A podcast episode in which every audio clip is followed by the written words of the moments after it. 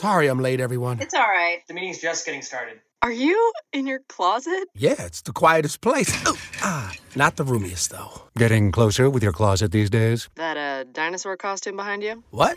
No.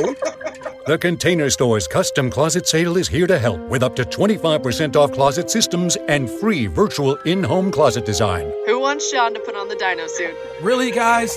The Container Store, where space comes from. Esta es una producción de Grupo Fórmula. Encuentra más contenido como este en radioformula.mx. Es la hora de aprender con la gran familia de especialistas de Janet Arceo y la mujer actual.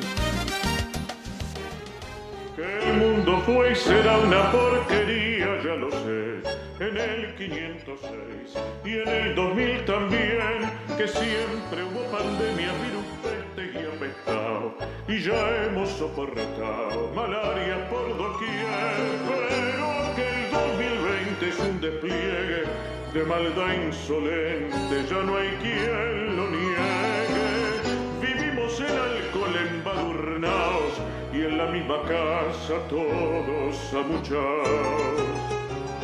Hoy resulta que lo mismo ser pobre o ser ricacho. El bicho no discrimina, sea cual sea tu situación, nada es igual. Pone atención que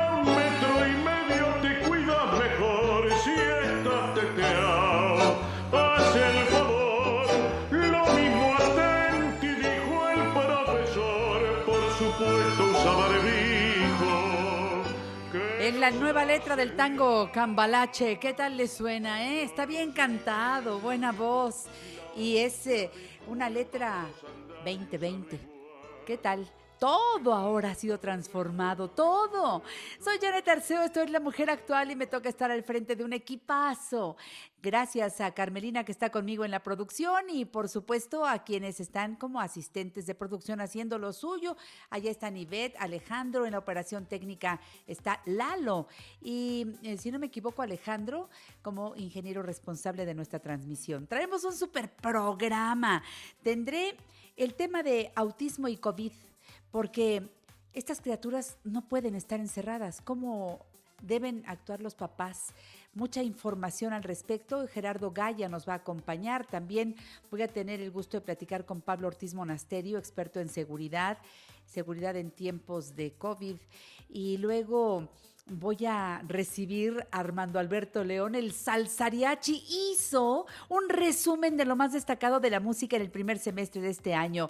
Mi querido Armando Alberto León cerrará el programa el día de hoy, pero aquí está David Alejandro García con las efemérides. ¿Empezamos? En La Mujer Actual te llevamos por un viaje al pasado en la máquina del tiempo. 1520. Hernán Cortés y su ejército huyen de la gran Tenochtitlán tras ser derrotados por los aztecas. Llegan al pueblo de Popotla, donde Cortés llora toda la noche su derrota. A este sitio se le conoce como el Árbol de la Noche Triste. 1923. Nace la actriz, cantante y bailarina cubana Blanquita Amaro. En México es bautizada como la reina del mambo. Trabajó en más de 20 cintas de comedia y drama, al lado de figuras como Pedro Infante y Germán Valdés Tintán. 1939. Nace el poeta mexicano José Emilio Pacheco, quien cultiva además todos los géneros literarios desde la narrativa hasta el ensayo recibe varios premios nacionales de poesía, tales como Javier Villaurrutia, el Cervantes y el Reina Sofía, entre otros. 1959. Deja este mundo el historiador, escritor, educador y político mexicano José Vasconcelos, autor de La raza cósmica, Ulises Criollo y La tormenta, el maestro de América. 1971 nace la actriz y modelo mexicana Annette Michel.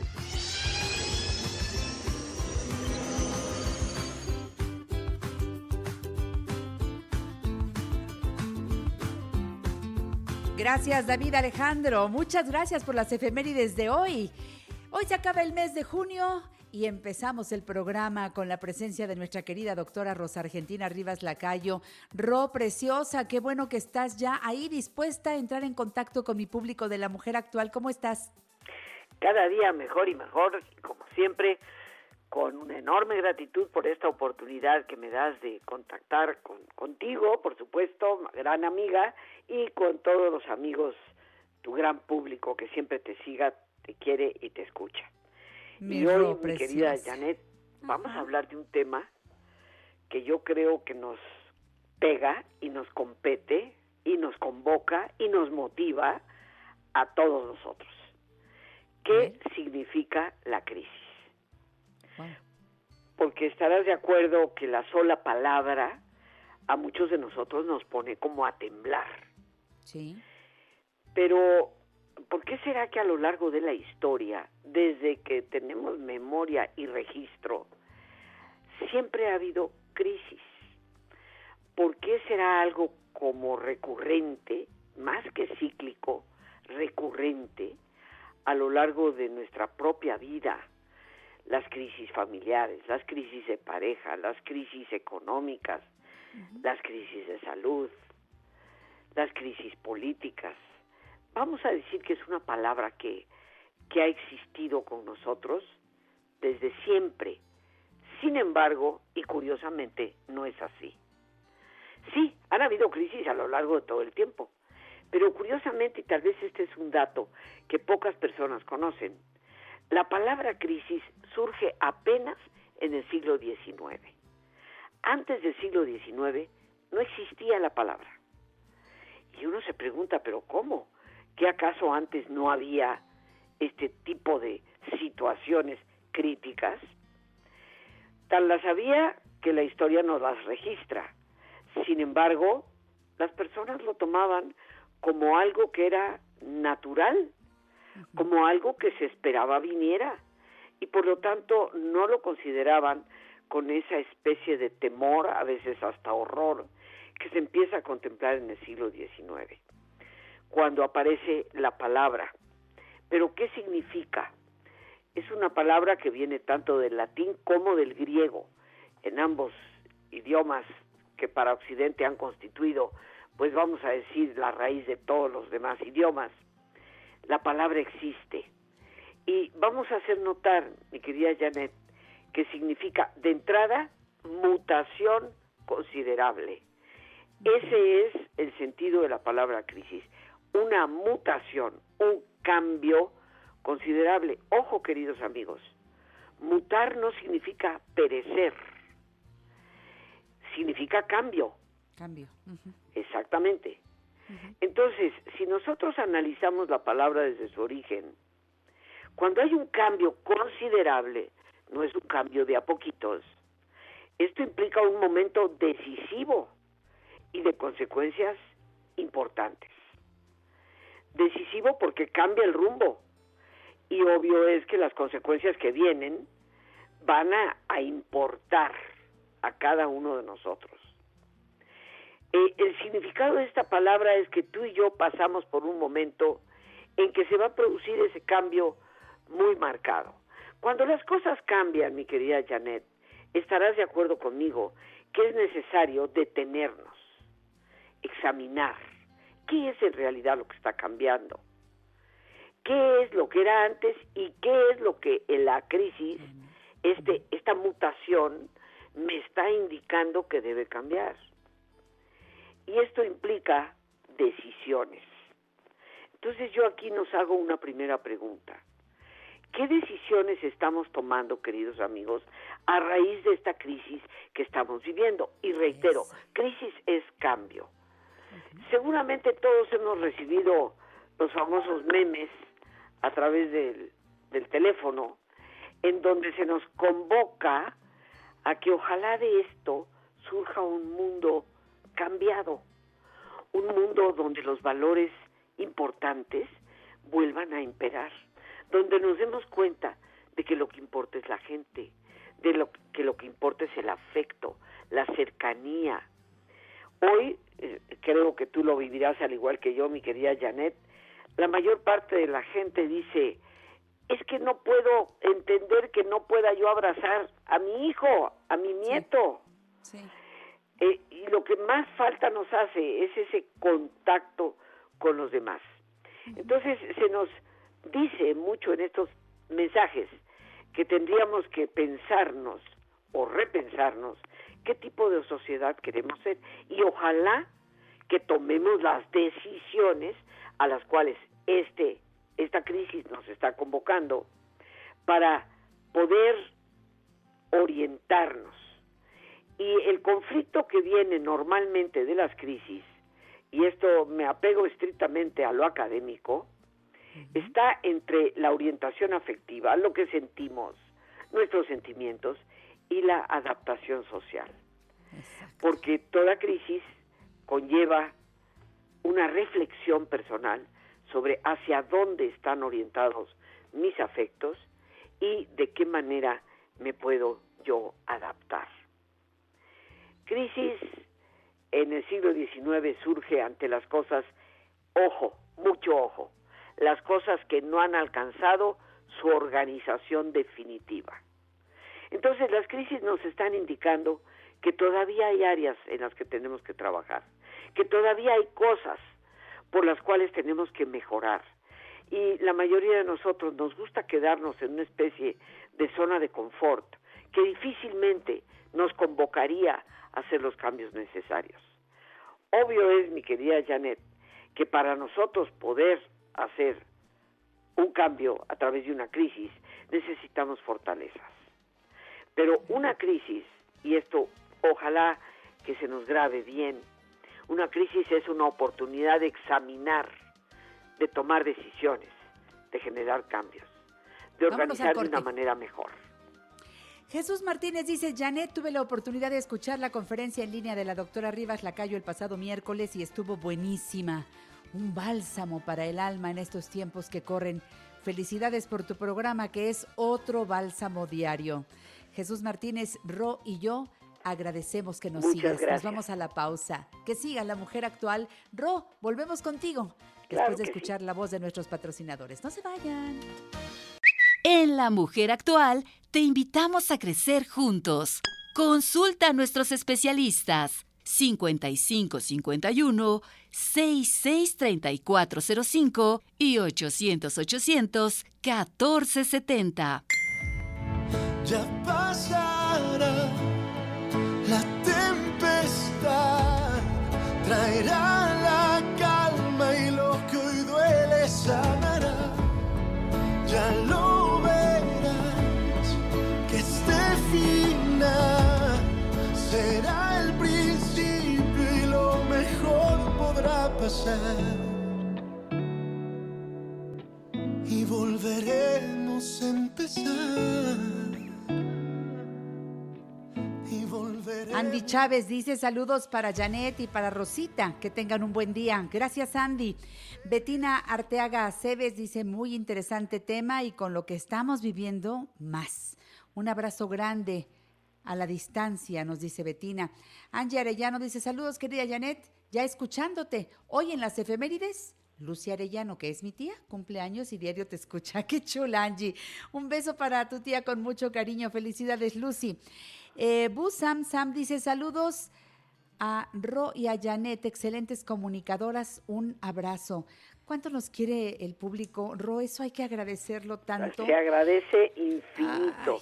y como suelo decir, y tú lo sabes, Janet, y lo dije en mi conferencia de la semana pasada, cada una de esas personas que nos hace favor de escucharnos son para mí mi gran motivación, ese motor que me impulsa a seguir adelante y no tengo palabras para dar las gracias. Claro, así es. Lo mismo que tú es lo que yo digo y agradezco. Primero agradezco a Dios la oportunidad de un micrófono para poder llegar a tantas personas, mover corazones, conciencias. Es una gran responsabilidad. Y gente como tú, Ro, tan preparada y que ahora... Quiero decir, Ro, que estoy muy contenta de compartir con el público que viene un taller de resiliencia ante la crisis que vas a lanzar en tres días, los días lunes 6, miércoles 8 y jueves 9 de julio. Y los informes ya y las inscripciones abiertos, voy a dar un número, un WhatsApp para que el público pida más informes. Va a ser estos tres días de 7 a 9 de la noche y tú vas a impartir este taller. El público puede llamar al 5537 32 9104. Repito, 5537 32 9104 y son los tres días, ¿verdad, Ro? 6, 8 y 9 de julio. 6, 8 y 9 de 7 de la tarde a 9 de la noche. Es un taller, mi querida Janet, en donde compartimos un tema fundamental para la vida y como tú sabes, modestia aparte, por supuesto, eh, pues he sido la pionera del tema de la resiliencia en nuestro país. Mi, mi libro publicado en el 2006 fue de hecho el primer libro que salió en México, eh, publicado por una autora mexicana y uno de los primerísimos, creo que el primero o segundo, en idioma español. Pero eh, el hecho es que de lo que se trata es darnos cuenta, queridos amigos, de lo importante que es encontrar en nosotros mismos la capacidad para responder. Porque hemos venido diciendo que una crisis es una oportunidad de examinar darnos cuenta de, nos impulsa a abrir los ojos. Es una oportunidad para tomar decisiones. Va a haber que tomar decisiones, queridos amigos. Es un momento para hacer y generar cambios. No nos podemos simplemente quedar como sintiendo que la crisis nos arrastra como la ola, sino qué cambios yo misma, yo mismo tengo que hacer. Es organizarnos de una manera mejor en la vida, para reorientar nuestros afectos. Tal vez en esta crisis, este, mi querida Janet, nos hemos dado cuenta de el valor de la amistad, de amistades que tal vez no hubiéramos pensado eran tan importantes y sí lo son. También nos hemos dado cuenta de afectos que considerábamos el pilar de nuestra seguridad y que se han venido desmoronando. Entonces hay que reorientar esos afectos hay que reorientarnos a nivel social, darnos cuenta de que todos formamos una sociedad en común y que mientras algunos de nuestros miembros estén pasándola mal, la sociedad está mal. Entonces hay que reorientar nuestra participación, pero también hay que reorientar nuestra espiritualidad, mi querida Janet, nuestros valores. Este taller precisamente que voy a compartir la próxima semana nos va a dar herramientas, porque ¿qué es lo que nos da la resiliencia ante las crisis? Lo primero, el equilibrio para enfrentar la tensión. Estamos tensos, es normal, es natural. Estamos siendo, vamos a decir, vapuleados, atacados, revolcados, inclusive por un enemigo invisible que no podemos controlar. Y el estrés que esto genera es tremendo, pero el estrés nos enferma, nos convierte en personas con un sistema inmunitario cada vez más debilitado. Necesitamos equilibrio para poder enfrentar esa tensión. Pero también la resiliencia nos da un compromiso ante el desafío. Entonces, queridos amigos, no contemplemos lo que nos ocurre como crisis en el sentido tradicional que hemos interpretado la palabra como algo que nos resquebraja y nos deja en el piso. Interpretemos la crisis como lo que es el desafío a nuestro propio cambio. ¿Cambiará la sociedad? Eso depende de la decisión que cada uno de, nosotros, que cada uno de nosotros tome. Hay que comprometernos ante este desafío hay que darnos cuenta que la resiliencia, el tener fortaleza interna, nos da capacidad para superar las crisis. Y esto lo hemos vivido no solamente en ocasiones anteriores, lo hemos vivido en personas a quienes admiramos por su capacidad de superarse a pesar de cómo la vida les ha propinado muchas veces problemas graves. La resiliencia, esa fortaleza interior, nos da esa gran capacidad. El significado y valores.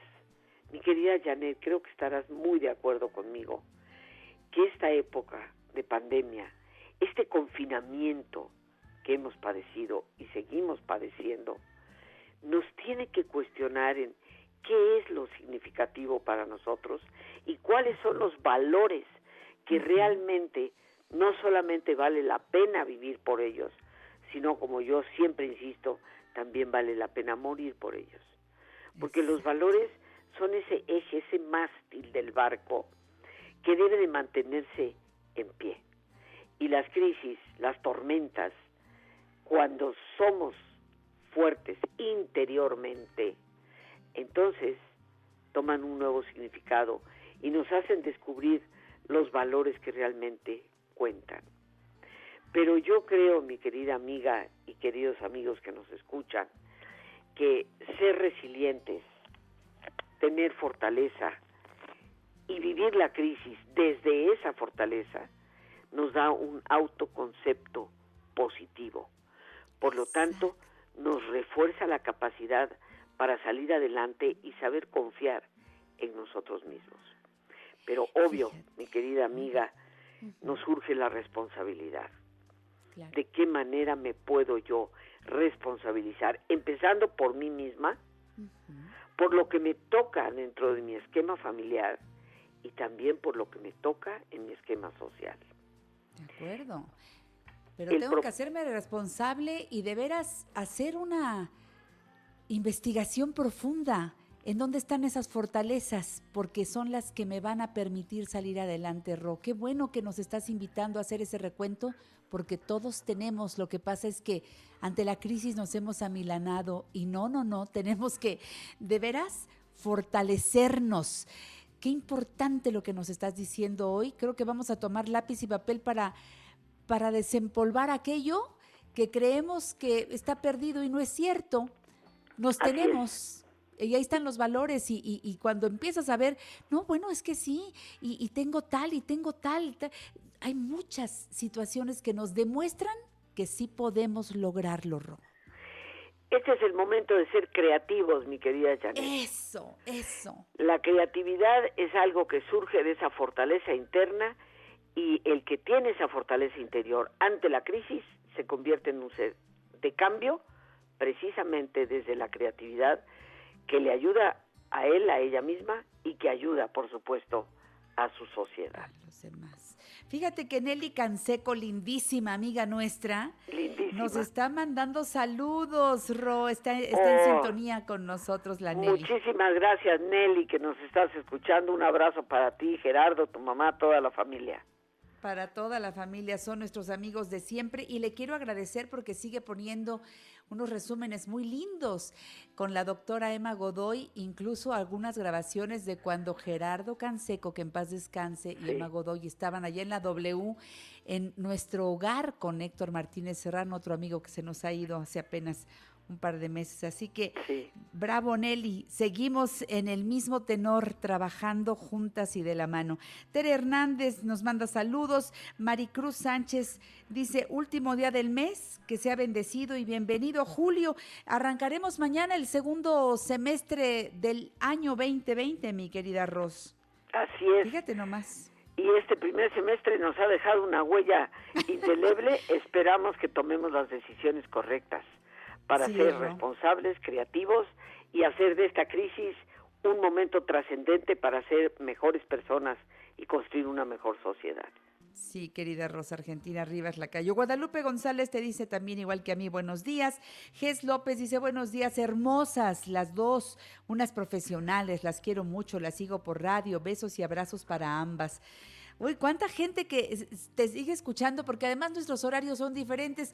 Tú todos los días sigues transmitiendo a la una de la tarde, ¿verdad, mi Ro? Es así, todos los días a través de Facebook, en Rosa Argentina Rivas Lacayo Oficial. Estamos ahí en vivo todos los días a la una en punto. Y ojalá que muchos de ustedes me hagan favor de escucharme y de poder compartir temas que siempre el propósito que tienen es ayudarnos a crecer como personas y aprovecho pues de nuevo esta oportunidad, Janet, para reiterarles esta invitación la próxima semana, un taller, de tres días. Así es, gracias Ro. Laura Malagón te manda un saludo. Eh, dice, buenos días, ya las estamos escuchando. Tessy López también dice, felicidades, me encanta el programa. Alicia Sánchez presente a través de Facebook Live y nos manda saludos, Ro. Te mando un beso. Gracias por estar el día de hoy en La Mujer Actual. Y hasta la próxima. Hasta la Cariños. próxima. Gracias. Adiós. Quédense conmigo, soy Janet Arceo y esto es La Mujer Actual. Regreso con el tema de autismo y COVID-19. Gerardo Gaya, fundador y director general de Iluminemos de Azul por el Autismo, está conmigo. Volvemos. En La Mujer Actual le damos vida a tu vida. Llámanos 5551 663405 y 800 800 1470.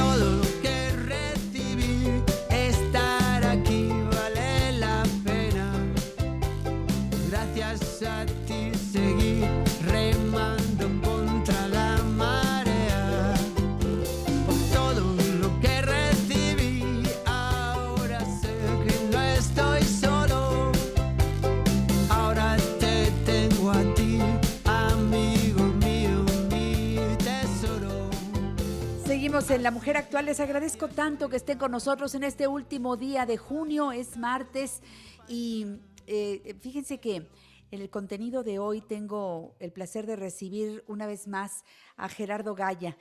Él es un querido amigo de este programa, fundador y director general de Iluminemos de Azul por el Autismo. Gerardo, no sabes qué gusto me da que hayas aceptado venir a La Mujer Actual una vez más.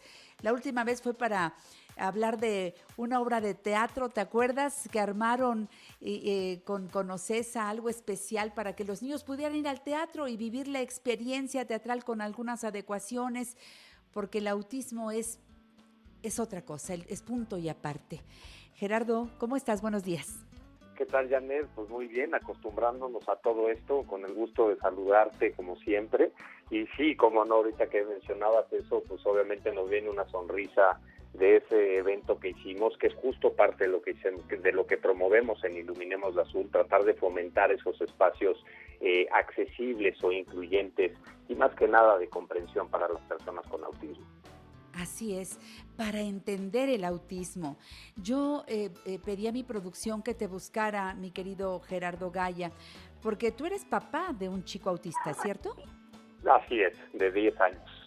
10 años. Eh, todo esto que nos está pasando en estos más de 100 días, a todos nos ha afectado.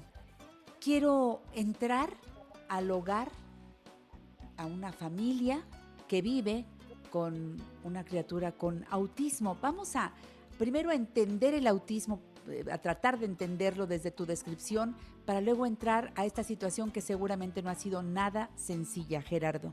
Platícale al No. público qué es el autismo. Mire, el autismo es una condición de vida y a mí me gusta ponerlo tan simple como eso, ¿no? Es una situación, no es una condición de vida sumamente compleja porque eh, presenta principales retos en la conducta, en la comunicación, en la integración sensorial. Las personas con autismo requieren y les ayuda a tener eh, estructura y les ayuda y les beneficia mucho pues tener de alguna manera rutinas, ¿no? Entonces imagínate que con todo esto de repente pues toda la rutina que tenían se ve totalmente cambiada, ¿no? Y el primer reto que tuvimos nosotros como padres pues fue el establecer nuevas rutinas, intentar hacer nuevas rutinas, se interrumpen los procesos terapéuticos, lo cual en muchas ocasiones puede eh, representar un retroceso, digamos, en los avances que se ha tenido en la comunicación, en la conducta, en el lenguaje, etcétera. Entonces fácil no ha sido, ¿no? Pero mira, yo al final del día, como lo digo mucho, ser papá de un niño con autismo es exactamente igual a ser papá con los retos de la paternidad, ¿no? A veces esos retos nada más se exacerban tantito, como en este caso en la pandemia. Qué interesante. Entonces, hacer los ajustes necesarios en familia para que, para que este chico entienda que es que qué complicado. Eh, Es, eh, eh, es complicado para ellos quedarse guardados, este, no salir o Pues mira, hay un poco, hay un poco de métenos todo, un poco ¿no? en esa situación, por favor. y, y- y no podemos generalizar porque pues hay un poquito de todo, ¿no? Pero por ejemplo, cosas interesantes que hemos visto, ¿no? Con todos los papás que tengo contacto. Por un lado, algunos están muy bien en el confinamiento o en el aislamiento social, porque irónicamente están acostumbrados por, falta de accesibilidad y por falta de comprensión, están acostumbrados a ese aislamiento, ¿no? Por otro lado, uno de los testimonios más fuertes que he tenido durante estos 100 días fue de eh, Abraham Ross, un adulto con Asperger, eh, que, que, tengo muy buena relación con él, en donde platicando con él en un Facebook Live que hicimos, me comentaba que todas estas angustias y todos los miedos y todos estos, todas estas emociones que estamos viviendo como sociedad, ellos lo viven todos los días. ¿No? Ante las angustias y los miedos y todo lo que representa todo esto, ¿no? Ahora, por otro lado, también eh, ha habido muchos casos en donde se exacerban las conductas, se tienen retrocesos eh, desde el control de este interés, desde la comunicación, desde el comportamiento y representa muchísimos retos. Hay algunos que tienen que tener mucha actividad, ¿no? Entonces, mira, el autismo es tan, tan diverso y por eso hablamos de un espectro autista como tal, que hay de todo, ¿no? Y, y pues estas circunstancias y estas situaciones de alguna manera nos llevan un poco más al límite del que ya vivimos, ¿no? Primero explicar la pandemia con eh, eh, a través de estrategias visuales, a través, a través de herramientas visuales, de historias sociales, tratar de explicar eh, el por qué teníamos que aislarnos o el por qué tenemos este que aisl estamos aislados y el establecer nuevas rutinas pues, representa un reto bastante interesante, ¿no? Pues sí, porque ahora pues estamos todos juntos, cosa que no vivimos normalmente. Eh, ellos aprenden a, vivir, pero pues el papá sale a trabajo, la mamá hace otras cosas, en fin, los hermanos, cada uno en sus actividades, pero ahora estar todos juntos, qué, qué, qué complejo y qué interesante, eh, de alguna manera, esta desesperación que mucha gente siente eh, por este aislamiento y demás, pensar por unos minutos en eso que algunos no, no, le han sabido ni siquiera poner nombre a esa emoción, a, esa, a ese este, uh, cúmulo de, de, de, de, emociones. ¿Qué es lo que siente un autista? Fíjate nada más, una persona con autismo vive esta experiencia pues todo el tiempo. A mí me, me impactó esa respuesta y no me la esperaba, mi querido Gerardo. Entonces, a mí es de los testimonios que más me han impactado no en estos 100 días porque tiene toda la wow. razón, ¿no? O sea, todas estas emociones eh, que estamos, la angustia, la incertidumbre, todo eso es lo que vive Ay. una persona con autismo todos los días, ¿no? Eh, es, es, son personas que además tienen que estar con cierto tipo de medicamento y eso, o sea, estás de la mano de, del médico y algunas cosas adicionales por la pandemia. ¿Cómo, cómo? Cuéntanos un poquito más. Mira, no todos están medicados, eh, hay no muchos todos. casos que sí. Eh, digo, al final del día el autismo es una condición de vida eh, que algún, en algunas ocasiones se trata con medicamentos o con fármacos, ¿no? Además de ciertas dietas también ayudan y demás. Entonces, como te decía, hay un poquito de todo, ¿no? Lo que sí, pues obviamente esta situación a muchas personas, no solo con autismo o no solo papás de personas con autismo, pues les representa eh, muchísima ansiedad, ¿no? Toda esta incertidumbre. Una de las cosas que nos hemos enfocado como muchas organizaciones, como parte del gobierno, hemos tenido muchísima colaboración con Teletón, con la Secretaría de Salud, con la línea 911, en donde uno de los principales roles ha sido pues el implementar mecanismos de apoyo emocional. ¿no? Tenemos una línea de apoyo emocional eh, que pueden marcar, es abierta, marcando al 911 azul, en donde puede recibir cualquier persona o cualquier familiar de una persona con autismo apoyo emocional, porque lo primero que necesitamos es estar bien en nuestras propias emociones a pesar de pues, toda esta incertidumbre que estamos viviendo. 911 azul, ¿y funciona todos los días? Así es, eh, todos los días en horario de 10 de la de 9 de la mañana a 6 de la tarde. De 9 a 6. Eso lo voy a poner también aquí en mis redes. Eh, ¿Las criaturas con autismo nacen así y en qué momento son diagnosticadas con, con, con este comportamiento diferente? Pues mira, el autismo se, se las señales de alerta se pueden detectar a partir de los 18 meses de edad, ¿no? Sin embargo, mucho de lo que hemos identificado es qué provoca o qué está impidiendo el diagnóstico temprano y muchas veces es la falta de información tanto de parte de los padres como de parte de los sistemas de salud. Por ponerte un dato que para mí es sumamente alarmante. El, hace dos años se publicó un estudio de la doctora Patricia Zabaleta que es eh, ads- adscrita al Hospital Psiquiátrico Infantil, en donde señala que solo el 7% del sistema de salud eh, tiene eh, lo- la mínima capacitación para diagnosticar a una persona con autismo. Entonces el, el- el diagnóstico está llegando muy tarde, solo el 7%, perdón, solo el 4, si solo el 7% está debidamente, Capacitado. mínimamente capacitado para diagnóstico y solo el 4% está siendo atendido por los servicios públicos de salud. Si esos datos Eso no son alarmantes, yo no sé qué. ¿Está creciendo el autismo o eh, tú qué cifras tienes hasta donde tienes idea o donde eh, toda la información que les llega a ustedes? Estadísticas sé que en México no hay, pero eh, este es- estarán creciendo el número de chicos con autismo. Mira, hay, eh, hay diferentes teorías, ¿no? Hay un estudio publicado por la Clínica Mexicana de Autismo, avalado por Autism Speaks, en colaboración también con el Instituto de la Salud, que señala que en México hay uno de cada 115 personas con autismo, estamos hablando del 1% de la, de la población.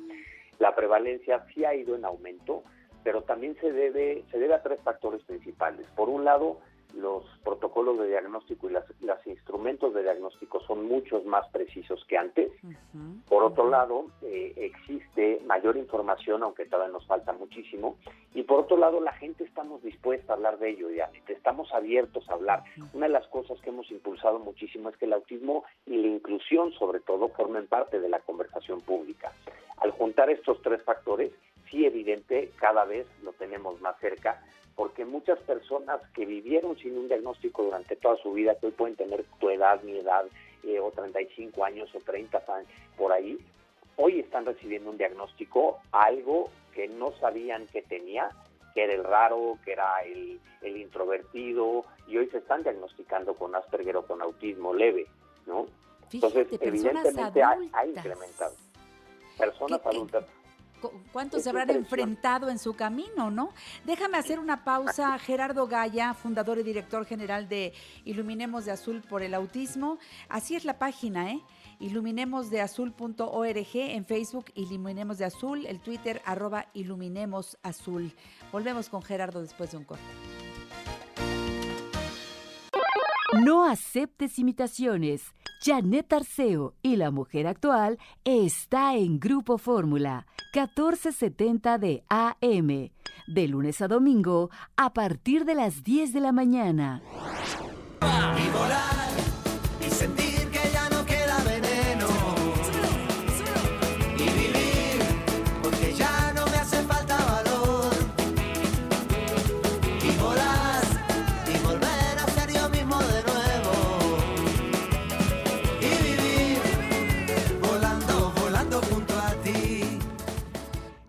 Nos quedan unos minutos en esta entrevista con Gerardo Gaya, fundador y director general de Iluminemos de Azul por el Autismo. Decíamos hace un momento, por lo que tú nos informas, que hay adultos que apenas empiezan a ser diagnosticados, tuvieron una vida complicada, fue el raro de la familia, nunca se entendió qué pasaba hasta que llegó el diagnóstico y lleva toda su vida, quién sabe si 30 años más o menos, eh, eh, padeciendo. Eh, Digo, qué, complicado, Gerardo, lo que me estás diciendo hoy. Imagínate, ¿no? Pero, y mira, la parte positiva, y yo trato de ser siempre, tratar de mantener muy positiva la mirada, ¿no? Pero Yo sé. parte de lo, de lo positivo de obtener un diagnóstico es justamente tener respuestas a todas las preguntas de por qué soy así, por qué reacciono así, por qué me comporto así y demás, ¿no? El autismo no te define como persona, pero sí le da mucho sentido y sí le da mucho propósito y sobre todo respuestas a la forma de procesar la información y de interactuar con el mundo que tiene una persona, ¿no? Imagínate qué difícil para una persona que ha vivido toda su vida, pues de alguna manera siendo el diferente, siendo el raro, en un contexto familiar normal, entre comillas, ¿no? Y que ha sido sujeto, pues obviamente, probablemente de mucho bullying, de muy poca comprensión por parte de, de todo su entorno, pues de repente a los 40 años tener un diagnóstico y le digan, oye, tienes Asperger, tienes autismo leve, pues resulta que eso le da muchas respuestas a toda su vida, ¿no? Claro. Eh, yo quisiera pedirte, Gerardo Gaya, que me digas, eh, ante cualquier situación que el público ahora por esta entrevista diga, sospeche, eh, cómo acercarse a, las personas adecuadas que los puedan guiar para llegar a ese diagnóstico?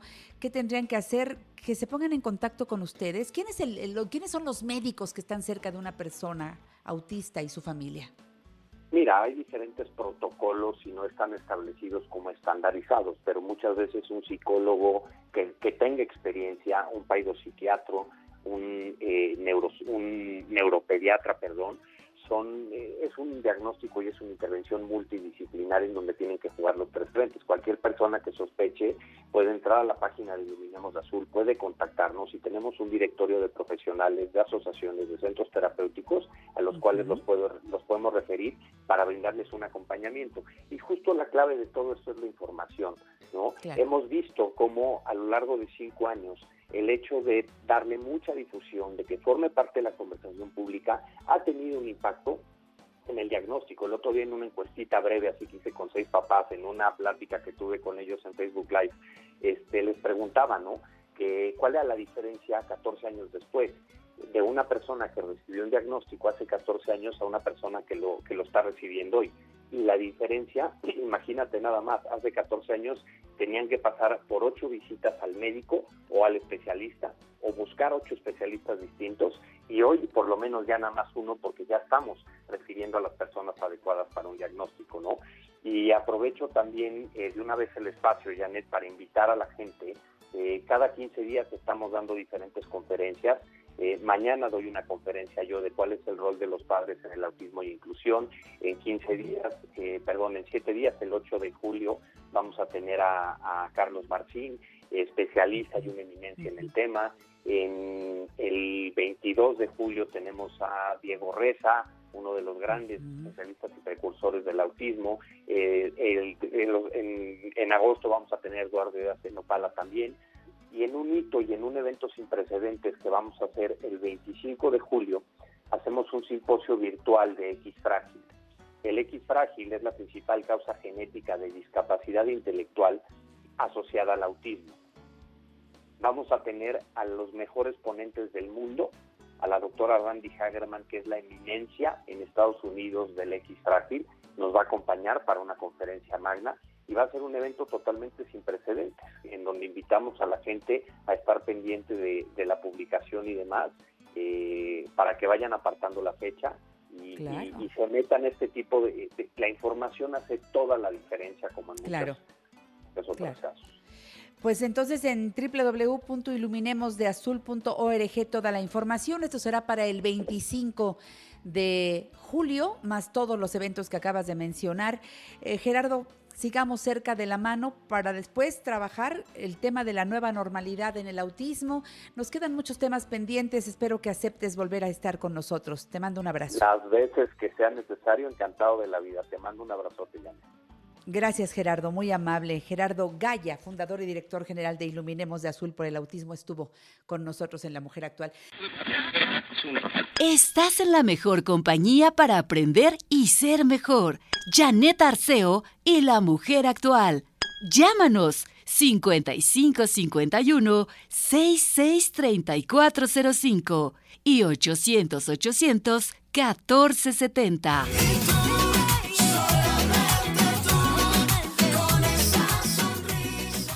Yo entiendo que en este programa La Mujer Actual hablamos de, de muchos temas. Estamos eh, muy conscientes de que seguimos en tiempo de pandemia, de que no se va a ir el coronavirus, que tendremos que aprender a vivir con él, con muchos cambios en nuestra vida, de lo que hemos estado hablando con diferentes especialistas, cómo ir regresando a la nueva normalidad.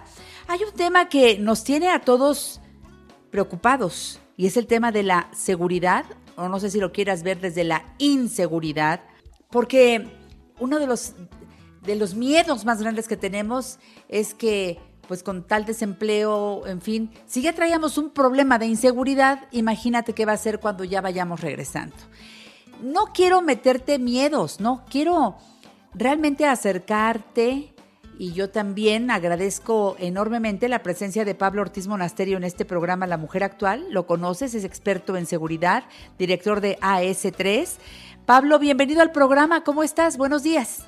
Hola, ya, buenos días. Muchísimas gracias por invitarme. Como siempre, un placer. Vamos a entrarle al tema de la seguridad en tiempos del COVID. Yo pensé que al estar todos guardados en casa iba a haber menos asaltos. Y la realidad no es esa, ¿eh? ¿Cómo lo ves tú? Pues mira, la verdad es que hay un fenómeno que se está dando ahorita, o que, que, que estamos viendo ahorita, y es que hay mucho más delito por necesidad.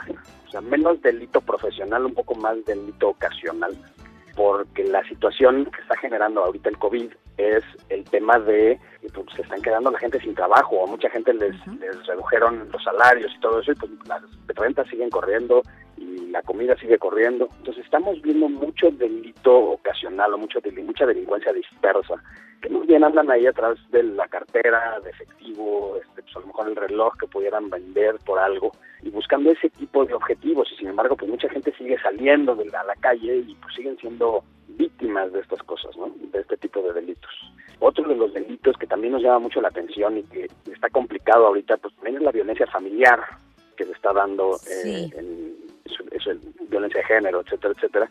Sí. Aunque no es un delito de, de, económico, pero pues al final también es algo que ahorita está siendo un problema en general. Muy grave, la... muy grave. Mira, muy grave. te voy a decir, sí. es que es que estamos todos alterados. Si ya de por sí estábamos alteradones, saliendo y haciendo la vida por, por las prisas, por no sé qué, no me alcanza el tiempo, no me alcanza el dinero. ¿eh? Bueno, ahora acá, pues es que no estoy acostumbrado a estar en mi casa, no estoy acostumbrado a convivir con mis niños, me sacan de quicio los niños, regaño a los niños, me siento después mal, eh, este, ya le grité a mi marido, el marido ya le grité a mi señora, y así nos la estamos pasando, a menos que ya busques ayuda profesional. Y aquí en el programa hemos tenido mucho apoyo de los psicólogos, etcétera. Pero pues mucha gente ya quiere salirse por eso, porque ya no quiere estar oyendo esas agresiones. O sea, se le acabó la seguridad de que el, el, el agresor o la agresora salían. Y ahí se separaba un poco la cuestión, pero ahora estamos conviviendo todo el día. Sí, claro, y eso, eso se ha vuelto un gran problema y, y la verdad es que es trágico cómo han decidido ignorar el, el, tema desde el punto de vista del gobierno y del, sí. de, de, la gente que debería de estar solucionando ese tipo de cosas. Pero pero bueno, pues al final ahí, ahí es muy importante la gente que está en su casa, las este, señoras que están en su casa, es muy importante no ignorar las señales de violencia. ¿no? Todas las cosas que suceden en una persona, to toda la violencia que se llega que se llega a dar en una persona, sucede dos veces primero cuando la piensa y después cuando la actúa. Entonces, cuando hay señales de violencia, pues es importante no ignorarlas y buscar ayuda. Sé que sé que el tema de, de hablar a Locatel y hablar al 911 ahorita no está funcionando, están saturados eh, y además de que están tratando de esconder esas cifras para no alertar más a la, a la sociedad. El, hay que buscar ayuda con algún familiar, siempre hay alguna manera de informar lo que está pasando, mejor informarlo antes de que sea demasiado tarde. Eso, eso por un lado. Y luego también tenemos el tema de lo que hablábamos antes, el, el tema de los robos, el tema de los delitos. Eh, tú lo dijiste muy bien en la introducción, Janet, el tema de la, de la, del desempleo que está llegando a unos niveles bastante alarmantes en México. Dios. Por ahí hablaban de, de 20 millones, un poco más de 20 millones de personas desempleadas en México, lo cual es gravísimo, lo cual es... Pues, ellos tienen que encontrar alguna manera de llevar sustento a su casa y esto está generando que se estén dando un poco más delitos del, del, cuando yo digo delitos dispersos me refiero a delitos de gente que sale a la calle y está buscando a la presa más fácil, ¿no? Al que tenga un relojito que se puedan robar, al que tenga una bolsa que no está poniendo atención. Estamos viendo muchos delitos, por ejemplo, en los supermercados, que es donde la gente sí sale, que la gente que van las señoras a comprar, este, y digo las señoras porque esa es el, la presa que están agarrando, porque muchas veces llegan las bolsas en los carritos mientras están haciendo las compras. Y cuando voltean, o ya no está la bolsa o ya no está la cartera que iba dentro de uh -huh. la bolsa. El otro problema, o el problema que está también ocasionando esto, y del cual tenemos que estar conscientes todos los mexicanos, es llevamos mucho tiempo encerrados, nuestros hábitos cambiaron. Nuestro cerebro, que está acostumbrado a hacer las cosas en automático, o sea, generalmente pues, todo este tema que hacemos de cuidarnos y todo, pues se vuelve muy automático, se vuelve, pues llevo, siempre tengo cuidado donde dejo las cosas, siempre tengo cuidado de por lo menos observar a mi alrededor, que no haya nada que me pudiera hacer daño, ese tipo de cosas. Ahorita, ¿qué es lo que está sucediendo? perdimos esa capacidad de observación y la sustituimos por otros hábitos que estaban, eh, o sea, que, que, se formaron para hacer frente a las necesidades que tenemos mientras estamos encerrados, que es la principal necesidad, eh, de acuerdo a lo que, lo, que hemos estudiado, y hablando con psicólogos y con psiquiatras, es el tema de, la, de distraerme, de que mi atención esté ocupada en algo para que no esté yo en- consciente de lo que está sucediendo. Estamos buscando distracciones todo el tiempo. Esto lo que está haciendo es que está, está sustituyendo los hábitos que utilizábamos usualmente hasta para manejar ¿eh? y puede al final ser, peligroso porque estamos demasiado pendientes del teléfono, porque estamos demasiado pendientes de las distracciones, permitimos que nuestra mente se vaya y obviamente esto lo están, lo están aprovechando los delincuentes para acercarse a las víctimas, para tener una mejor oportunidad y este y poder llevar a cabo el delito. ¿no? Sí, ahora nos estamos ocupando en lávate las manos cada rato, este, una, una serie de otras cosas. Desinfecta los zapatos, eh, desinfecta el volante antes de echar a andar el coche, en fin, este, un montón de cosas. Oye, pero descuidamos otras y quienes están muy atentos a ver tus acciones, en cualquier distracción, pras, tú eres la próxima víctima. Y no podemos descuidarnos entonces, Pablo. No, eso no lo podemos hacer porque nos pone vulnerables. Exacto, entonces, pero hay que darse cuenta. Yo, yo les Sí, invito claro. a, a todas, las, todas las mujeres que escuchan tu programa, yo les invito a que, a que se fijen, a que se den cuenta cómo estas distracciones, distracciones que pues, antes podrían parecer absurdas, ¿eh? o sea, esa necesidad que de repente nos da de, de abrir nuestro Facebook en el teléfono o nuestro Twitter en el teléfono, que no existía antes, se creó porque estábamos aburridos. Pero nuestro cerebro ya lo ve como algo normal y lo estamos Sí. haciendo inconscientemente. Estés Cada donde vez que estés. tú volteas a ver tu teléfono, quitas la Es vista de tus hijos, quitas la vista de tu bolsa, quitas la, la vista de tus cosas y no estás viendo las cosas que están sucediendo a tu alrededor. Entonces es bien importante darse cuenta que eso está sucediendo para poder tomar la decisión consciente de no hacerlo. Entonces, a ver, sí, sí hay y habrá mayor eh, este, delincuencia, eso es un hecho. Necesitamos aprender a cuidarnos. Los hábitos cambiaron, pero yo tengo que estar muy consciente de que si salgo con mis hijos, porque ahora sale ella o sale él, pero los niños se quedan en la casa. Entonces, ahora que salga yo con los niños, qué rápido el cerebro se desacostumbra. Yo me voy haciendo lo que tengo que hacer y los distractores que tú mencionas que se han vuelto hábitos terribles y me olvido que traigo a los niños. Cuidado, es peligrosísimo porque me imagino Claro. que habrá más secuestros, habrá, digo, de, de todo, ¿no? De todo lo que no queremos. Entonces, habrá que aumentar las medidas de seguridad. ¿Qué otras cosas, Pablo? ¿Qué, qué, qué nos puedes pronosticar y cómo nos puedes ayudar a prevenir? Mira, y justo dijiste la palabra clave, ¿no? el, el tema del secuestro, que eso es la- al siguiente tema al que quería yo llegar. El- fíjate que ahorita que está habiendo tanto desempleo, hay un par de organizaciones que sí están contratando y están contratando constantemente y desgraciadamente son las organizaciones delictivas. Y en conforme más meten la gente a sus filas, pues obviamente necesitan generar los recursos para poder pagar y para poder sustentar a todas estas personas que están dedicándose a la delincuencia. Y el secuestro, que es un delito, es un delito muy vil, que hace, hace muchos años en México era un delito que se daba nada más a los ricos, como dice nuestro presidente, solamente a los ricos los secuestran, pues yo le tengo otros datos. Desafortunadamente el secuestro cambió. Los, los secuestradores encontraron un mucho mejor negocio o un mucho mejor mercado en las clases socioeconómicas media, media baja. ¿Por qué? Porque se llevan a más personas, cobran menos dinero a lo mejor por un solo secuestro, Pero pero, se están yendo al volumen. Mm, qué Y estas personas son gente que toda la vida les han dicho, es que tú no necesitas seguridad porque tú no eres rico. Claro. Y eso, pues, lo para los delincuentes dicen, oye, qué gran negocio, este señor no se va a cuidar, no me va a pagar a lo mejor un millón de pesos, pero a lo mejor me paga 10 mil. Y si me llevo a 100 o a 200, No, no, no, no. eh, me pagan 10 mil, pues es mejor negocio, me arriesgo menos. Y eso también hay que tomarlo en cuenta. lo que está diciendo ahorita este nuestro señor presidente de que solo secuestran a los ricos, ya tiene varios años que no es así. No es así. Perdón, Pablo, ese tema está muy interesante. Vamos a hacer una pausa y regresamos contigo porque lo que queremos es aprender a prevenir secuestros, que es el tema en este momento. Volvemos a la mujer actual.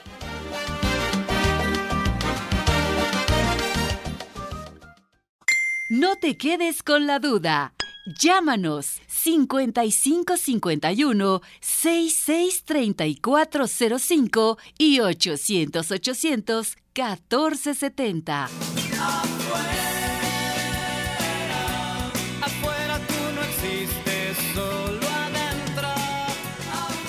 Gracias por seguir con nosotros aquí en el programa La Mujer Actual. Como han escuchado, hoy está con nosotros Pablo Ortiz Monasterio, experto en seguridad, director de AS3. Nos quedamos en un punto muy importante, Pablo, hablando de secuestros. Ya nos estás explicando cómo ahora prefieren los secuestradores tener cantidad. Entonces, serán secuestros a personas que no son ostentosas, personas que no se nota que sean eh, gente de dinero. Pero fíjate, yo te quiero preguntar cómo podemos prevenir ese tipo de secuestros. Es la misma técnica de, de lo que habíamos platicado antes, pero sí es bien importante poner atención. Nuestros hábitos tienen que ser de seguridad. Tengo que, por ejemplo, en el caso de mi familia, es bien importante saber a dónde están, a dónde van y a qué van a regresar para por lo menos tener una noción del tiempo. La parte de salir a la calle ahorita, hay que aprender a observar lo que está sucediendo a, nuestro alrededor y no descartar lo platicábamos en, el- en otro programa, tenemos esa tendencia a querer normalizar, a querer justificar las acciones de todo lo que vemos a nuestro alrededor. Ahorita justo estaba leyendo un libro muy interesante que decía, "Todos- todos los seres humanos tenemos un diálogo interno y todo lo que vemos nos lo platicamos, nuestro diálogo interno nos está platicando qué es lo que estamos viendo y por alguna razón cuando vemos algo que no nos gusta en la calle, porque llevar a cabo un secuestro generalmente requiere de una infraestructura un poquito más grande, no es una persona que de repente se aparezca. Pero si yo voy caminando en la calle y veo que de repente hay algo que a mí me parece sospechoso, ¿qué es algo, qué es algo sospechoso? Algo que no encaja en el entorno. Vamos a decir que hay un vehículo estacionado afuera de tu casa, tú tienes que salir y en ese vehículo hay cuatro personas adentro. Entonces, no deberían de estar ahí. Pero inmediatamente este diálogo interno, que además es muy amigable nuestro diálogo interno, inmediatamente Sí. nos empieza a decir, no, no, no, yo creo que, yo creo que deben de estar esperando a alguien. Empezamos a buscar, aunque sí tenemos ese tenemos ese otro tipo que nos dice, cuidado, eso no encaja en el entorno, pero nuestro diálogo interno nos empieza a decir, no, deben de estar esperando a alguien. O empezamos a buscar una justificación de por qué sí está bien que estén ahí. Y ya que nos están secuestrando, entonces decimos, ching, yo ya los había visto, ¿por qué no hice algo? Porque le hice caso a este diálogo interno que está buscando justificar todo lo que vemos a nuestro alrededor. Es bien importante hacerle caso al instinto, al miedo, ¿no? ¿Te acuerdas que también lo platicábamos en otro Sí. programa? Si vemos algo que no encaja en el entorno, podría ser una sola persona que nada más está observando, porque si hay una persona parada en un lugar en donde no debería de estar y está observando a mi casa, ¿qué ve? ¿Qué busca? Y hay una cosa que se puede hacer y que mucha gente o lo ignora o a veces, este, no sé si por miedo o por pena no lo hacen, pero si hay un vehículo afuera de tu casa que no se va y que tiene personas adentro que no deberían de estar ahí, tú puedes marcar al 911 y está en responsabilidad de ellos, de la Policía Auxiliar del Distrito Federal del Estado de México y de muchos otros estados, ir a identificar a estas personas para ver qué están haciendo ahí. Y mientras tú no sales de tu casa. y mientras tú no sales de tu casa. Porque si Claro. sales de tu casa y te pones, este, pues como se dice coloquialmente, de pechito para que te agarren, Sí, sí. pues les estás haciendo Les la vida muy facilitas. fácil. Eh, claro. Y el secuestro sí es un, un delito muy grave. Yo te podría decir, Janet, que es hasta más grave que un, que un asesinato. Porque el- el- la gente que se queda afuera, la gente que lleva a cabo la negociación, ellos sufren ese asesinato todos los días.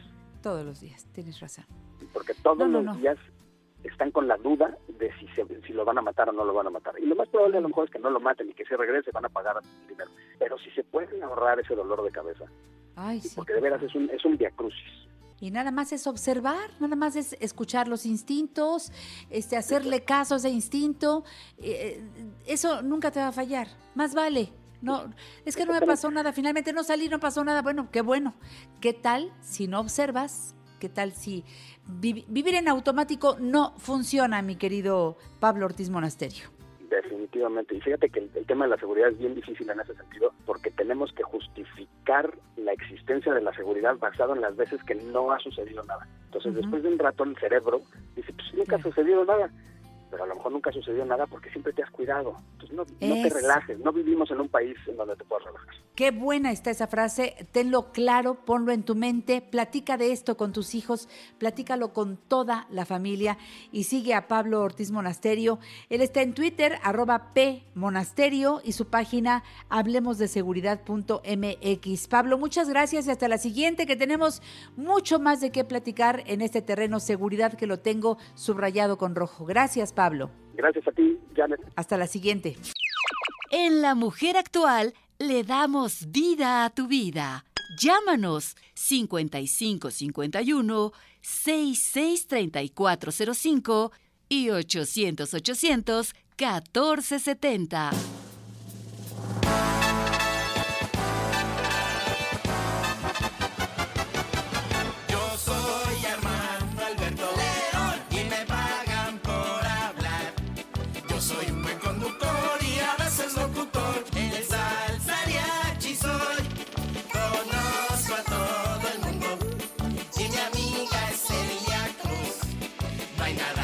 No sepa, siempre tengo la razón. El salsariachi soy porque con Ya llegó Armando Alberto León al programa La Mujer Actual, el Salsariachi. Mi Beto querido, ¿cómo estás? Buenos días.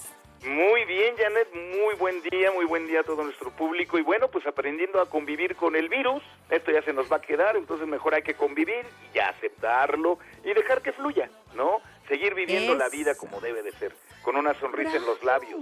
Oye, no, no, no, el Beto de veras llegó, pero de veras alegre. La música ya nos puso de buen humor y con un concepto muy padre. Es que mira, si no evolucionamos al ritmo del virus, seguimos maldiciéndolo, no ganamos nada, nos amargamos la vida y finalmente el virus ahí está. Mejor tratemos de, ir regresando a algunas cosas con todo el cuidado del mundo, pero por favor, Beto, si haces cuentas, ya estamos llegando al primer semestre del año y ya podemos hacer recuento, no de daños, eso ya lo están haciendo en los noticiarios. Aquí tenemos que hacer eh, un recuento musical de lo más destacado. Este, y mira que los artistas han estado muy brillantes.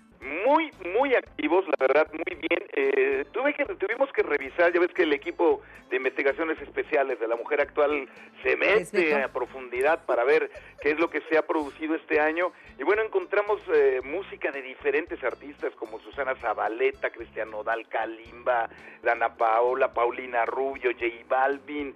Bueno, encontramos de las producciones nuevas, eso hay que dejarlo claro, producciones nuevas musicales, casi 40. No son 40, pero sí casi 40. Y de las cuales pues nos dimos a la tarea de escoger las mejores producciones. Obviamente tuvimos que descartar algunas. Por ejemplo, te explico, J Balvin, ¿por qué no está incluido J Balvin en esta lista?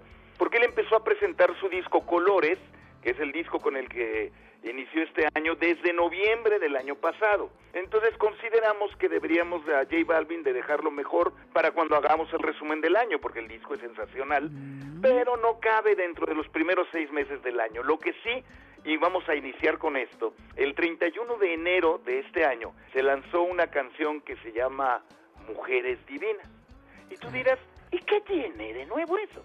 ¿No? Ya no la Mujeres. Divinas, una canción que ya la hemos oído desde que la lanzó Vicente Fernández, la ha cantado todo el mundo. Ah, pero aquí hay una razón. ¿Y quién la ¿Eh? compuso? ¿Quién la compuso? Por supuesto que el maestro Martín Urieta es el autor de este super tema, ya un clásico de la música mexicana.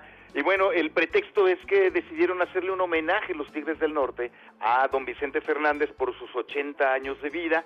El disco toma el- una- un fragmento de la canción El Rey de José Alfredo Jiménez, que también grabó don Vicente Fernández, y se llama Y su palabra es ley. Sí, bonito, una, una bonita alusión a ese, a ese clásico también de nuestra música.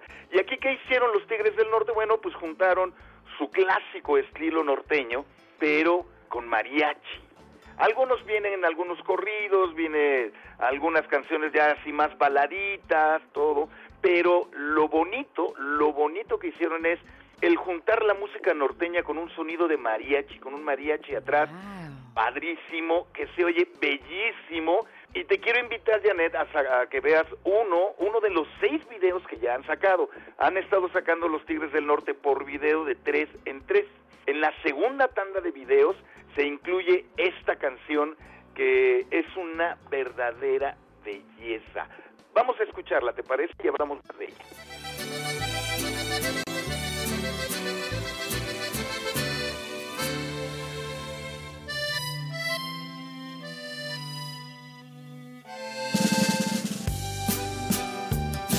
No pude unirte a mi vida.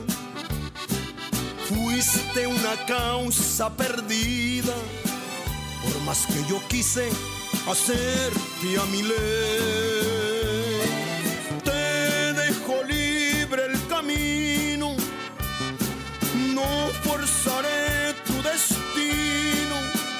Te doy mi palabra, palabra de rey. Están abiertas las puertas. Yo nada quiero a la fuerza. Cuando no hay remedio, ¿pa' qué renegar?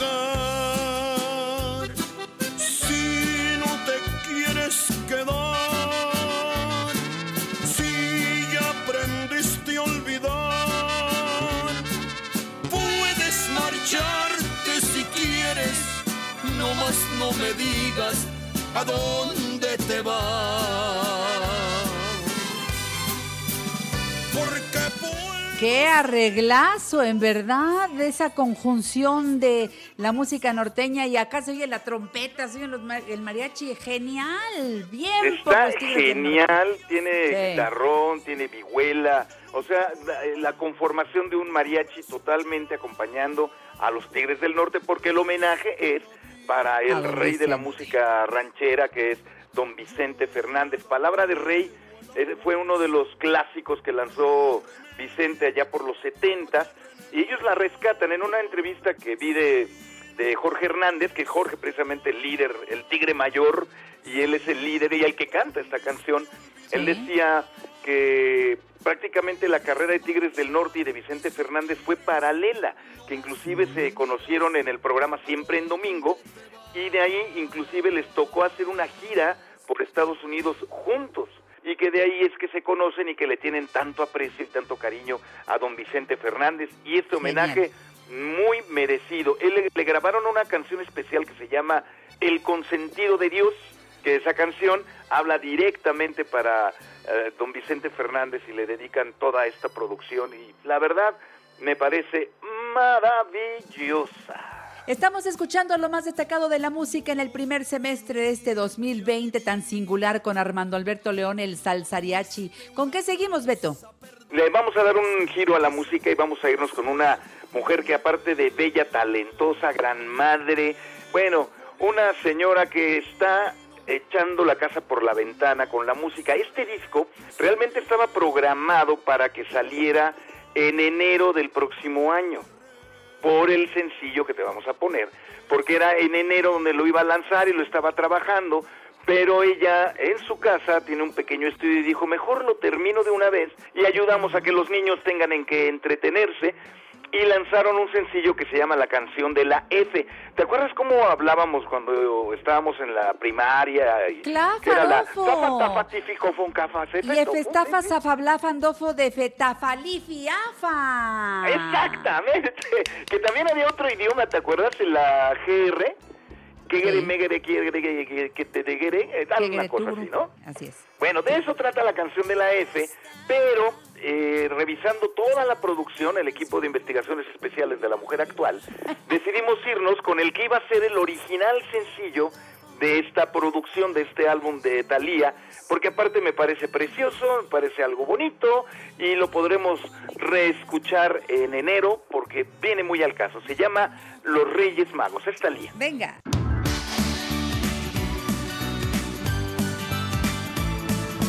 ¿Quiénes son los tres que vienen a la vez y una vez al año nos llenan de regalos? Reyes, los reyes magos, una vez al año nos llenan de regalos.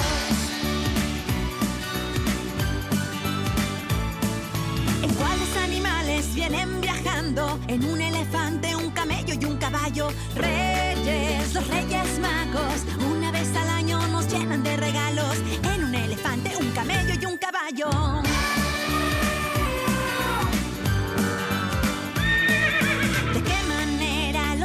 Llamar? Melchor, Gaspar y Baltasar. Reyes, los reyes magos, una vez al año nos llenan de regalos en un elefante, un camello y un caballo. Melchor, Gaspar y Baltasar.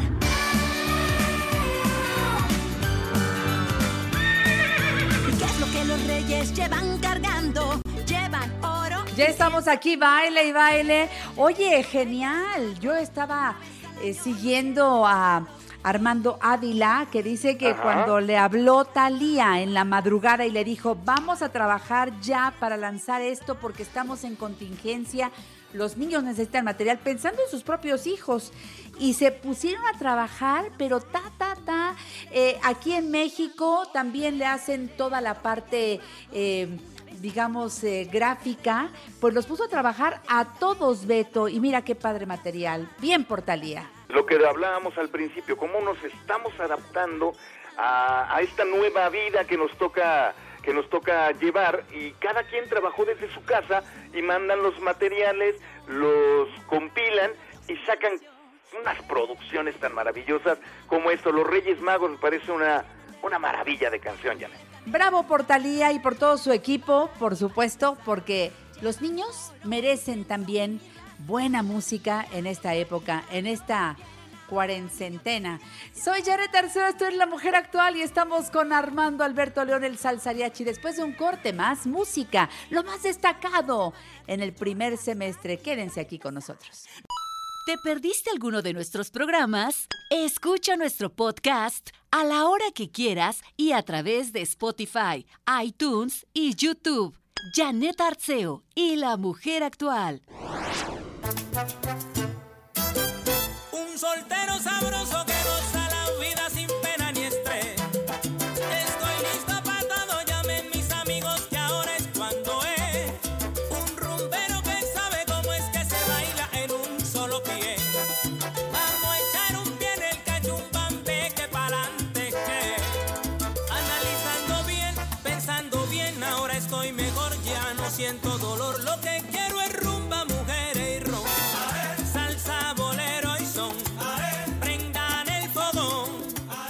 bárbaro! Estamos en la segunda parte de esta muy sabrosa sección que preparó Armando Alberto León, el Salsariachi, con lo más destacado de la música en el primer semestre. ¿Quiénes son, Beto? Por supuesto que nada más ni nada menos que la mejor agrupación salsera que ha dado la tierra colombiana, que sin lugar a dudas, y todo el mundo estará de acuerdo conmigo, es el grupo Nietzsche, ¿no? Es una maravilla porque fíjate que después de la desaparición Jairo Varela en, en 2012, pues se pensó que Nietzsche ya estaba por ahí. Aquí en México salieron varios fraudulentos haciéndose pasar por el grupo Nietzsche. Y, y bueno, la realidad es que el grupo Nietzsche sigue vigente y está en Colombia activo. Ahora la que tomó las riendas es Yamila Varela, la hija de don Jairo, y escogió, encontró algunas canciones inéditas de su padre, las limpió, les quitó el polvo y sacaron esto que me suena maravilloso. ¿Quién arregla esto para que suene a lo que sonaba ese Nietzsche de Cálica Pachanguero, de nuestro sueño? Porque tiene la misma esencia. Pues es José Aguirre, que fue director de Nicho durante mucho tiempo, como lo fue Alberto Barros, como lo fue la Albóndiga, como fueron tantos salseros maravillosos, tanto venezolanos como colombianos que pasaron por las filas de esta agrupación, el famosísimo Grupo Nietzsche. Y la Bien. verdad me parece una, una verdadera belleza porque rescata la esencia de lo que siempre fue el grupo Nietzsche. La voz que escuchan es un chavo de 20 años, 21 años, que se llama Luis Araque, y creo que lo hacen muy bien y le están haciendo honor a la trayectoria musical del grupo Nietzsche. Bien. 40 años se llama el disco. Bueno, pues ahora dame cinco, ¿no? ¿Te doy cinco? Vale. Venga, Venga, vámonos pues, con cinco. escuchen esto. Cinco minutos.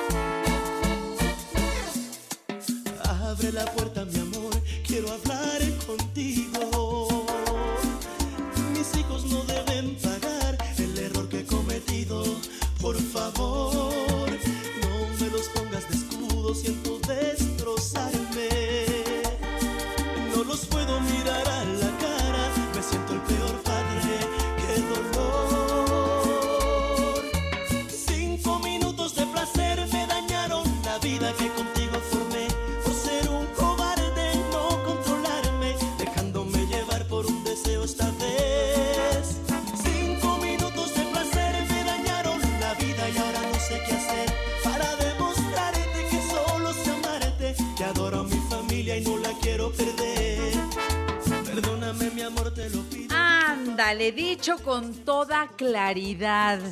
Cañaveral, ¿verdad? Pi, pi, pi, pi, pi, Por supuesto, Emir Pavón, Humberto Pavón, el maestro Humberto Pavón, y esto, Los cinco amo. minutos, es una canción de un cantante colombiano que se llama Jesse Uribe, y ellos la adaptan, la, la convierten al género tropical, básicamente a la cumbia. Y tú dirás, bueno, ¿es más de cañaveral? No. Esta producción es muy especial porque con ella están celebrando 25 años de historia de- del grupo Cañaveral. Fíjate, 25 años. Qué Yo me acuerdo rápido, cuando Emir tenía 9 años. eh, llegaba a los salones de baile y me decía, méteme, contigo sí me dejan entrar. y ya lo pasaba yo a los bailes. precioso. Desde chiquito un chavo que ha vivido la música tropical de corazón, es un convencido de la música tropical. ¿Qué tiene de diferente esta, esta producción de 25 años? Cañaveral se caracterizaba por todas las la- los arreglos eran con teclado, y tenían dos teclados y todo. Aquí ya están metiendo tres trombones, entonces ya suena muy diferente, una cumbia distinta, pero sin perder el sello, la marca de lo que es el grupo Cañaveral. Cañaveral, totalmente de acuerdo contigo. Oye, y vámonos con algo más ahora. ¿Qué me, qué me ofreces? Mira, te voy a hacer primero que recuerdes. ¿Te acuerdas una- un grupo de los 60 que se llamaban Los Sapson? Ay, los claro. Sapson que cantaban esa canción de Fue en un café y que lo tenía un güiro espantoso y que sea rack, rack. Horrendo Sí, ese sí. güiro. Bueno, ellos, entre otras cosas, escribieron también una canción que se llama Anoche me enamoré, misma que después graba Alberto Vázquez en un estilo Sí. maravilloso. Tanto así que mucha gente se olvidó de los Sapson y creían que la canción original era de Alberto Vázquez. Todavía Alberto la volvió a reversionar en los noventas, a finales de los noventas, reversionó esta canción. Pero la versión que te voy a poner ahora, yo creo que vale mucho y pesa mucho por el artista que la creó. Los arreglos son de su papá y él puso la voz y lo hizo hermoso. No anuncio más para que la disfrutemos y hablamos después de ello. Venga, pues.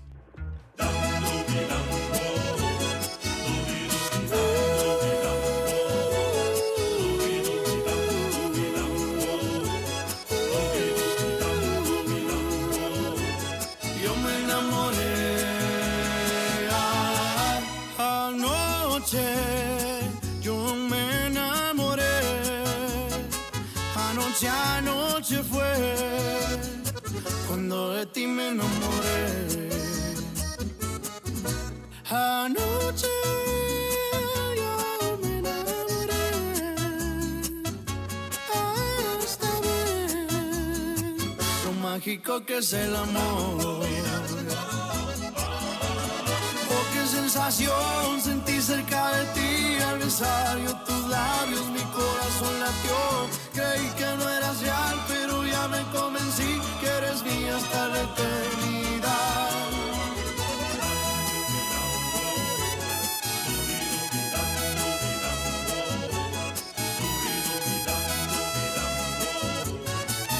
Anoche yo me enamoré, anoche, anoche fue cuando de ti me enamoré.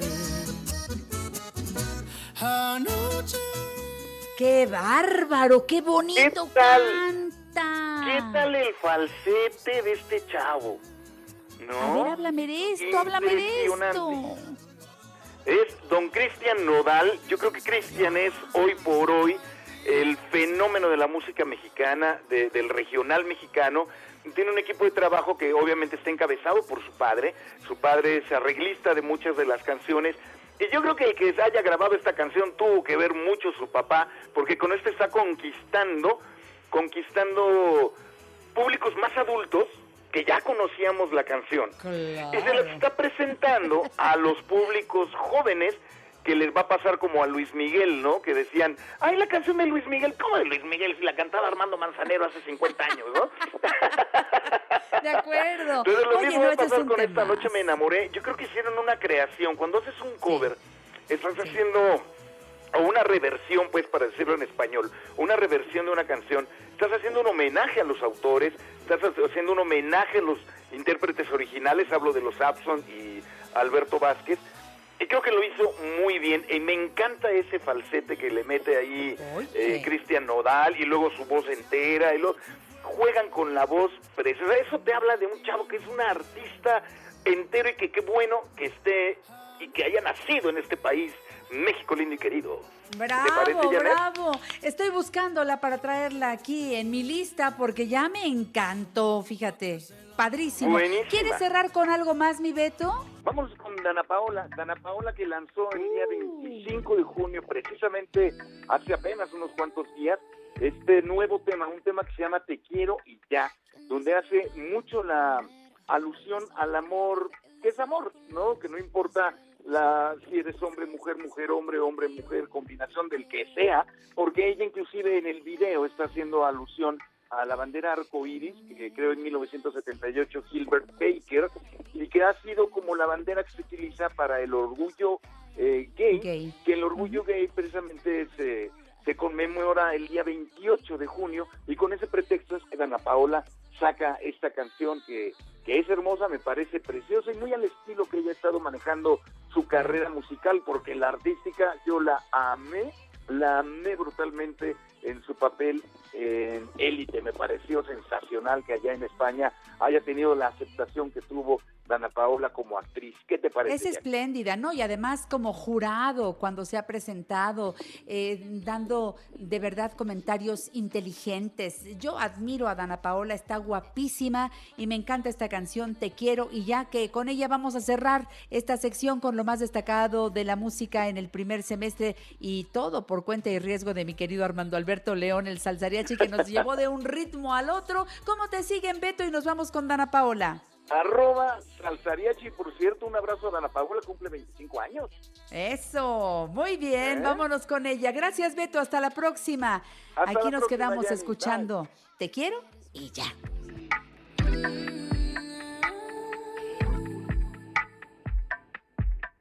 ¿Quién dice que va primero? El beso, la cama, el café, el deseo con los desvelos. No importa quién seas aquí, solo importa que yo te quiero, que yo te quiero ya. Ey, que no me vengan a decir que tú no eres para mí, que yo soy mucha cosa para que tú esto acabe ahí. Ey, este amor es locura y no hay doctor ni cura. Buenísimo el tema, buenísima la sección y así cerramos hoy martes nuestro programa La Mujer Actual. Claro, Dana Paola va a cerrar el programa musicalmente hablando. Yo nada más me metí para decirles que los quiero mucho, que me encantó el programa de hoy. Su participación fue extraordinaria. Bravo por el público de La Mujer Actual. Carmelina, Ivette, Alejandro, Lalo, todos agradecemos su sintonía. Los esperamos mañana en punto de las 10 con más de La Mujer Actual. Ahora Flor Rubio. Dana Paola sigue cantando que este cierre es tuyo. Adelante. Esta fue una producción de Grupo Fórmula. Encuentra más contenido como este en radioformula.mx. You've worked so hard for all the things you have the salary, the status, the success. And with that image, there's a drink. One to unwind, one to loosen up, one to take the edge off. But how do you know when a drink is more than just a drink? We get it. We can help. Karen's Grandview program has been helping accomplished people just like you regain their lives. Talk to us. Visit karen.org slash grandview. Advancements in the medical field are giving nurses faster, more effective results than ever before. They should expect the same from their education, too. Capella University's game changing FlexPath format allows you to set your own deadlines and leverage your experience to move faster through your program. So the faster you move, the more money you save. When you're ready, we'll be here. Visit capella.edu for a trial course at no cost to you. Capella University. Don't just learn, learn smarter.